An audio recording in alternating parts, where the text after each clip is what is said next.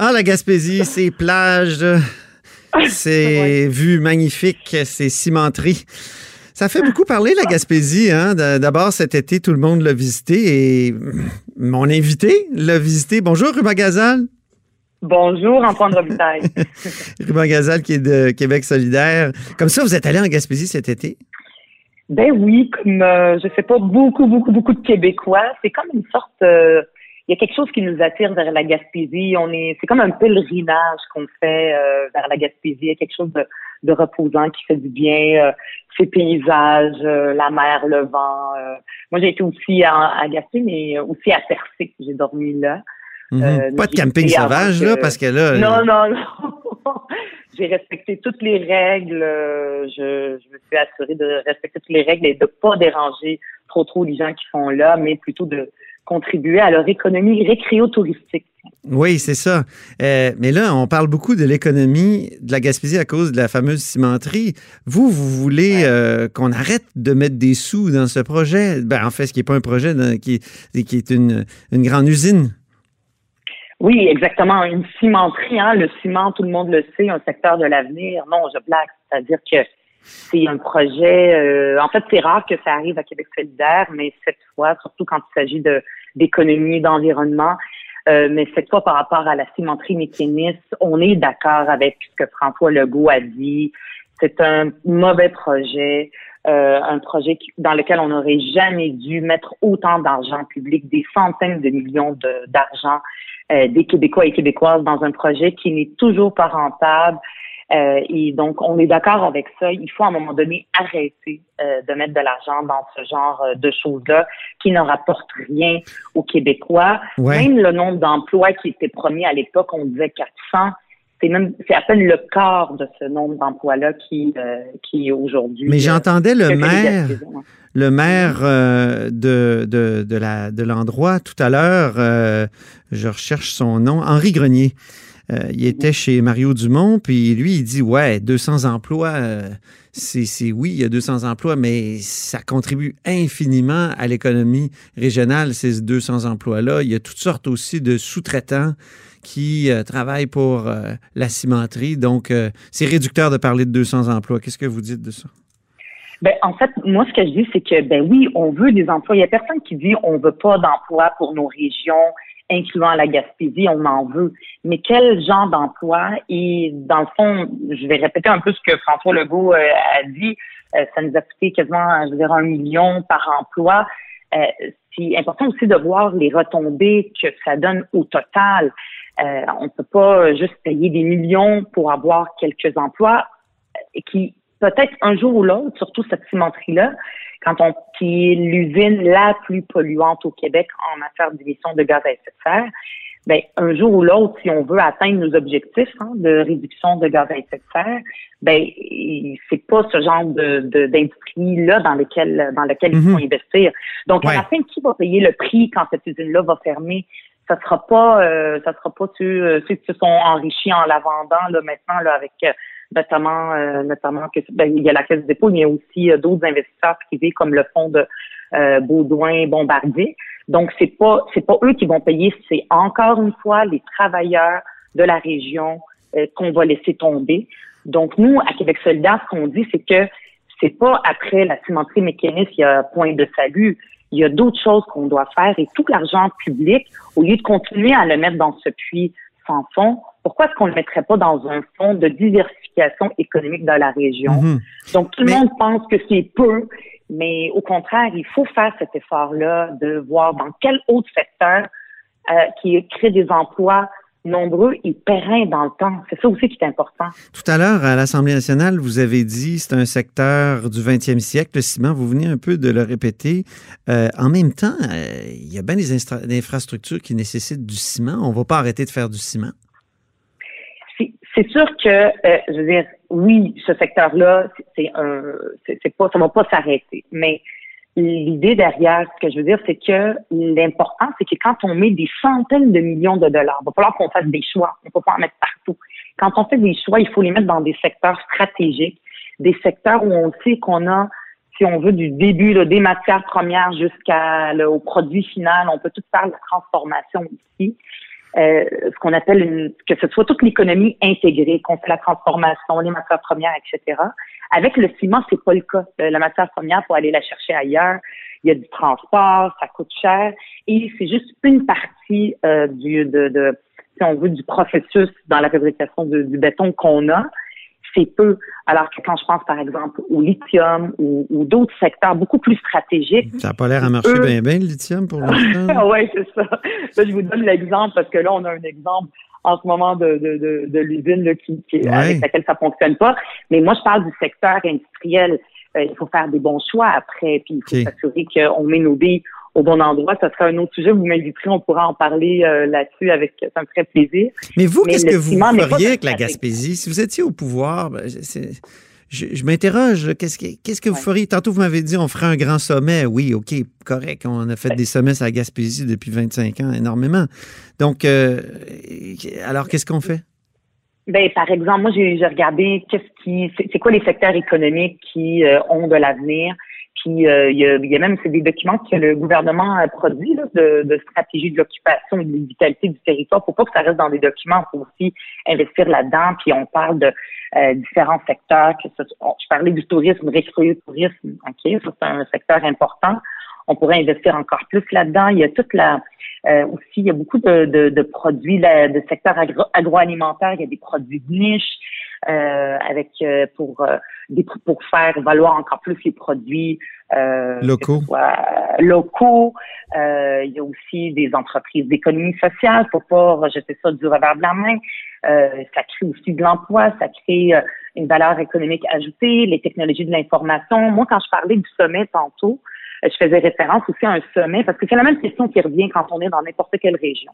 Quand on parle, par exemple, de GNL Québec, qui est un gros projet aussi du 20e siècle où on veut transporter du gaz naturel liquéfié, ben là aussi on promet beaucoup beaucoup d'emplois, mais on sait qu'un jour ou l'autre ces emplois ne dureront pas. Parce que le gaz naturel n'est pas un secteur d'avenir. C'est une énergie fossile qui un jour va, la délaisser. Oui, mais sur, ben, la, sur la transition, Madame Gazal, quand même, est-ce qu'il n'y a pas un argument euh, qui est intéressant, c'est-à-dire qu'on remplacerait euh, justement euh, le charbon par un peu partout dans le monde par le gaz, ce serait infiniment moins polluant? Est-ce qu'il n'y a pas ça, c'est l'argument du gouvernement sur GNL. Exact. Mhm. C'est le, les gouvernements qui achètent tout ce que le promoteur dit, disent euh, dit, c'est ce que le promoteur dit. Ça, c'est son. Il dit que oui, on va remplacer le charbon, mais jusqu'à maintenant, ça n'a pas été euh, les clients à qui ils vont vendre ce gaz naturel euh, liquéfié euh, ne se sont pas avérés et on, on, ne sait pas encore à qui ils vont vendre si ça va être réel. Donc c'est pas, va falloir arrêter puis changer notre façon de réfléchir le développement économique de nos régions en voulant tout le temps nourrir avec des centaines de millions d'argent public. C'est ça qu'il faut répéter. C'est pas juste des investisseurs qui décident de prendre le risque tout seuls. Ils veulent pas prendre le risque parce qu'ils savent que c'est long et c'est compliqué. Ils veulent que le gouvernement, tout l'argent des Québécois soit investi dans leurs projets parce que sont pas rentables et que ça prend du temps avant qu'ils le soient. Donc, c'est des projets qui, qui trop gros, c'est des gros éléphants euh, gourmands dans lesquels on continue à mettre euh, des centaines de millions de, d'argent public, alors qu'on devrait prendre cet argent-là puis le mettre dans, en développement, en développant une économie beaucoup plus diversifiée. Et euh, comme je disais, là, le, le, secteur de l'information et de la communication, euh, des, des, même les, centres d'appel, l'éolien, il y en a, il y en a beaucoup. Puis ça, faut le faire avec. Puis les gens de la Gaspésie, là, ils en ont des idées. Qu'est-ce qu'ils vous ont dit cet été quand vous êtes allé? Quand vous êtes allé? Oh, j'ai pas parlé de la cimenterie mécaniste. Je vais dire à quel point j'adore la Gaspésie et à quel point c'est beau. Mais moi, quand je parle avec des gens de la place, puis vraiment, j'ai parlé avec des gens pour savoir qu'est-ce qu'on fait, est-ce qu'on met encore quelles de idées, Quelles idées ils ont mis en avant? Ben, c'est celle, celle, que je vous dis. Il y a, il y a plein. Je veux dire, c'est pas maintenant en quelques minutes pendant l'entrevue que moi-même, mm-hmm. on va dire dans quoi on va investir. Il faut que le gouvernement il y a un document là, qui a été produit par le gouvernement précédent sur euh, ce que je dis, la une stratégie pour la Gaspésie, la vitalité, puis de l'occupation du territoire, la diversification économique. Il y a plein d'idées là-dedans euh, comme dans les secteurs que je vous nomme, euh, sciences et technologies marines, hein, c'est, ça c'est, mhm. important, l'agroalimentaire, le récro-tourisme. Fait que je vais toutes les répéter. Qu'est-ce qui manquait? non, mais qu'est-ce...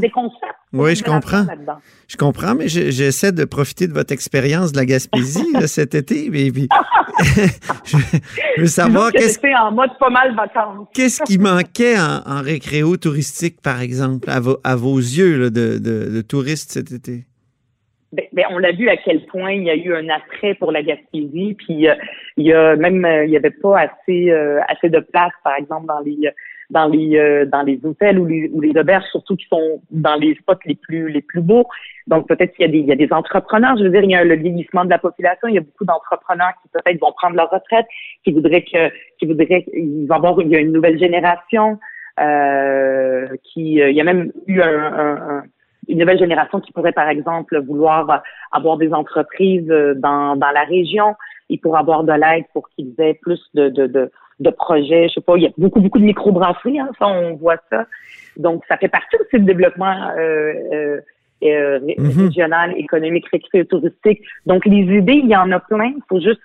la pite caribou. Avez-vous goûté à la pite caribou? Ben oui, bien sûr. J'ai fait des belles j'ai mis ça sur mes réseaux sociaux, à quel point c'est absolument. On est allé dans des endroits classiques, c'est Caribou, il y avait. Moi, je me retiens, puis je cours énormément pour parce que pour pour pouvoir boire de la bière.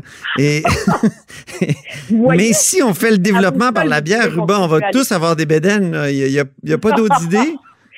Il faut diversifier. Mais euh, l'éolien, on parle de l'éolien, il y a ça aussi. Il y a beaucoup, beaucoup de vent. Hein. Moi, quand je suis allée à Percy, il y en a du vent, donc euh, le développement de l'éolien, le faire comme il faut. En, oui, parce qu'on se souvient qu'à Capcha, ça n'a pas très bien fonctionné. On n'est peut-être pas dans la même région, mais Exactement. c'est difficile, là. C'est, euh, mais... Ben, en fait, c'est difficile, mais c'est sûr que puis c'est sûr que c'est pas la cimenterie mécaniste qui est la solution. Ça, c'est sûr et certain. Bien. Pour l'économie de, de la Gaspésie.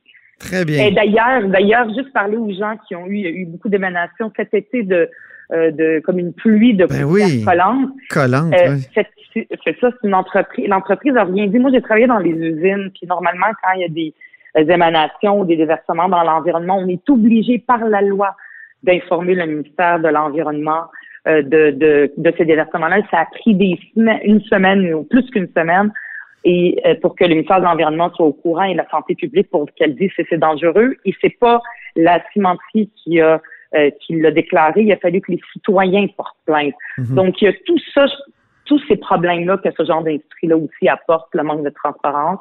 Puis euh, il y a, y a d'autres choses à faire que investir dans des dans cette cimenterie-là, ça c'est sûr et certain. On s'est croisés au cinéma récemment.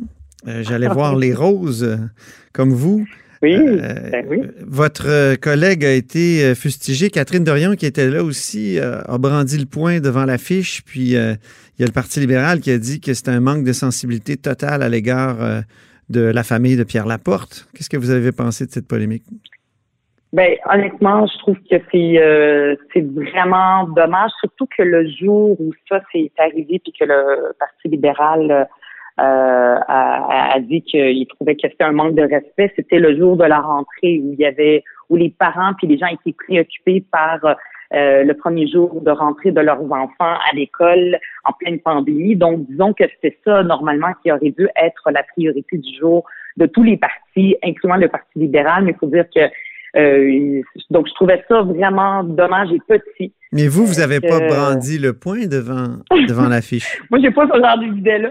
Mais j'ai quand même pris une photo devant Félix euh, euh, Rose, ben, qui, a fait un travail extraordinaire. vraiment, là, moi, ce que j'invite tous les membres du Parti libéral, et j'invite Isabelle Melançon, qui est, qui est porte-parole en matière de culture, d'inviter ses collègues d'aller voir le film parce que de dire qu'il y a eu un manque de respect, c'est vraiment parce qu'on n'a pas vu le film, mais je suis sûre mais je pense pas qu'on critiquait le film. Euh, je pense pas qu'on critiquait le film, mais on critiquait le geste de, votre collègue qui semblait reprendre à son compte euh, les, le geste de, de Paul Rose. Moi, je pense que. Qui est un geste de défiance dans un moment euh, tragique là, où on venait d'apprendre qu'un ministre enlevé avait, avait été exécuté. Moi, je pense qu'on veut faire diversion, puis ce jour-là, c'était pas, c'était pas, disons, la priorité. Puis vous irez voir aussi la publication de Catherine Marion, qu'est-ce qu'elle a écrit, puis il y avait beaucoup, beaucoup de respect envers tous les mhm. protagonistes de cette époque-là. Donc, c'était vraiment c'était pas approprié d'attirer l'attention sur quelque chose d'aussi superficiel parce que euh, ils savent très très bien que, euh, que, que le film, au contraire, ce qu'il relate, c'est un moment très très important de notre histoire. Puis il faut, faut la regarder notre histoire en face. Puis des fois il y a des moments plus sombres et, euh, et donc c'est une leçon d'histoire pour tout le monde, pour les générations qui n'ont pas connu cette époque-là, puis surtout qui n'en ont pas entendu parler peut-être à l'école avec le peu de cours d'histoire qu'on a. Donc ce film-là, financé par l'ONF, euh, fait euh, un, organisme fédéral. Un très beau film, effectivement. Très, utile. Un très beau film, je suis d'accord avec vous. C'est par mon, euh, un de mes amis, Félix Rose. Merci beaucoup. Merci. Merci. C'était Ruba Gazal, député de Mercier et critique en matière de bain, bain des affaires à Québec solidaire. Vous êtes à l'écoute de là-haut sur la colline.